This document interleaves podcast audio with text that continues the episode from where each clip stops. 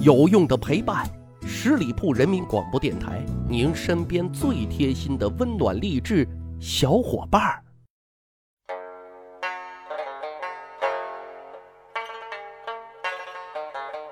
十里铺人民广播电台，趣扒历史，增长见识，密室趣谈，我是大汉。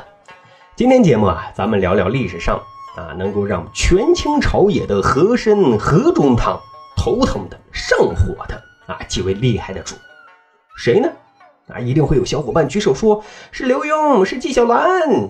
哼，各位不对啊，我们之前有一期节目曾经讲过，说是上镜率最高的刘罗锅历史上到底是一个什么样的人，就讲过啊，他们仨之间的关系。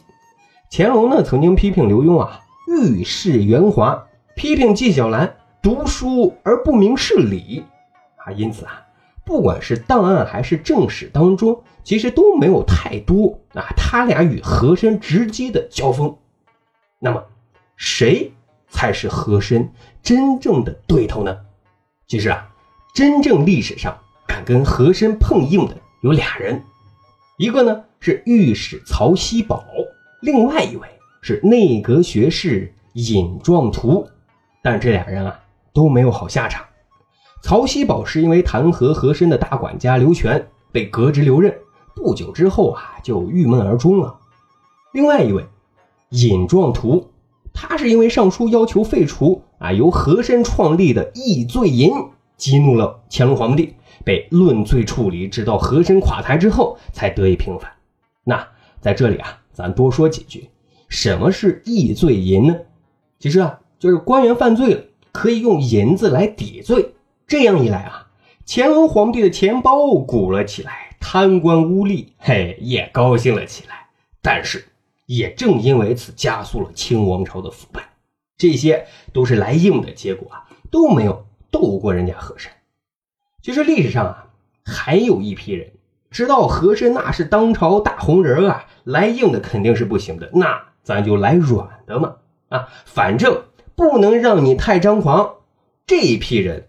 就是以和珅在军机处的几位同僚为代表，今天咱就好好来盘点一番。首先，第一位军机大臣、大学士阿贵。阿贵早年呢，跟乾隆皇帝那是四处征战啊，为大清皇朝的建立立下了汗马的功劳。再加上啊，阿贵的父亲又是三朝元老，在朝中啊根基很深的。他跟和珅呢属于。互相鄙视，那谁也看不上谁。阿贵呢，有事没事呢就参和珅一本，这让和珅也很无奈，也很被动啊。咋办呢？于是和珅为了对付阿贵啊，就采取了糖衣炮弹的策略。具体来说，每天在乾隆皇帝的面前啊说阿贵的好话，阿贵啊那是如何如何的了得，如何如何的能办事儿。乾隆皇帝一听也很高兴啊，怎么能让这么能干的大臣在朝中窝着呢？所以呢，就让阿贵啊开始忙活了。从甘肃刚平反叛乱回来，马上又去治理黄河的决口。黄河的决口刚有眉目，又被派往浙江去查贪官污吏。所以啊，阿贵这一生啊，为大清朝四处奔波，操劳一生，不是在为大清灭火，就是在前往灭火的路上。也正因为此啊，阿贵不在朝堂之上，自然也就没有机会找和珅的茬了。那何大人可开心了，这就是什么和珅的策略啊！我斗不过你，我就夸你啊！你不在朝堂之上，我还是 number one 啊，我还是老大。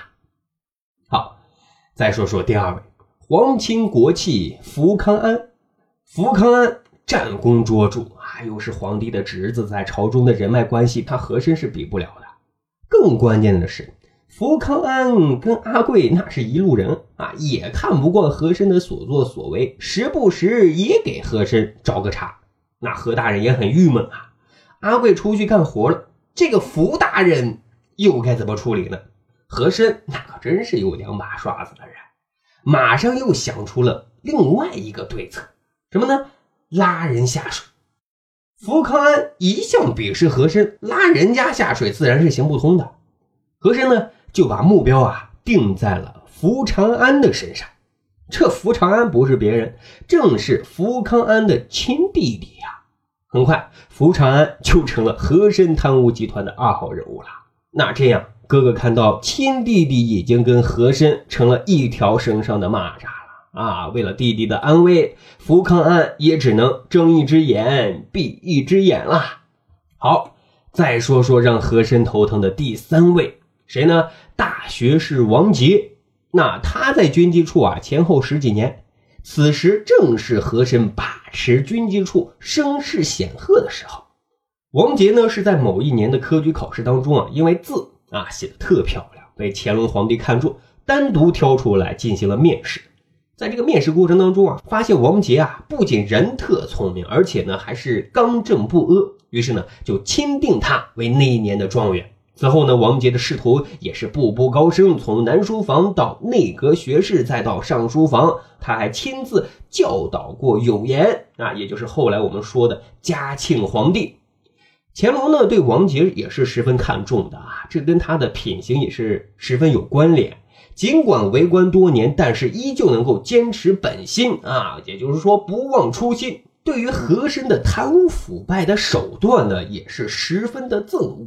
所以啊。他也是处处跟和珅针锋相对，只要和珅有什么行为危害到了国家利益，王杰都能够直言不讳。那和珅也觉得王杰啊是个麻烦，很想将他搞掉的。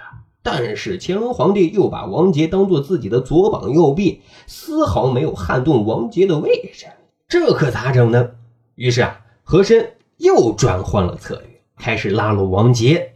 说有一天啊，和珅。见王杰独自坐着，啊，便凑到人家王杰的身边，突然呢，就拽起了王杰的手，拍一拍呀，摸一摸啊，摆弄了好半天，然后半开玩笑的说：“你的手咋这么柔嫩呢？”此时的王姐肯定是心里一万头草泥马是奔腾而过呀，这不是变态吗？于是啊，就给和珅了一个难堪啊，他回答和珅说啊。我的手怎么能有何大人的手厉害呢？各位啊，这是一句一语双关啊！讽刺什么？讽刺和珅的手啊，太黑，太长了。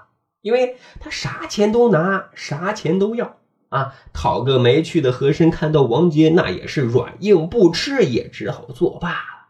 俩人日后呢，就是各行其道。但是王杰。并没有打算放过和珅。永琰继位之后，乾隆皇帝驾崩，王杰呢就罗列了和珅多条罪状啊。后面的故事大伙也都知道啊。和珅呢被抄了家，被关进了牢房。这里啊还有一个特别有意思的地方，那就是说自古啊，由于正邪不两立，所以呢，当时的军机处形成了一种奇怪的局面，就是每天上班啊。军机处的大臣竟然不在一块办公啊！有时候只有阿贵一个人啊，在隆宗门内的军机处值房。王杰呢，在南书房；福康安在内务府造办处；和珅的地方更多啊，有时候在内右门内房间，或者呢是在隆宗门外靠近造办处的一个房间。即使啊，他们都随皇上在圆明园，他们仍然不在一处办公。啊，是眼不见心不烦吗？为此啊，御史钱锋曾经专门上奏啊，请求恢复旧规，让军机处的大臣们啊集中在一起办公。于是呢，大伙也好商量，也免得来回奔走请示，浪费时间，这不提高工作效率吗？乾隆皇帝虽然朱批同意啊两个大字，但是没人执行，这事啊也就。不了了之了。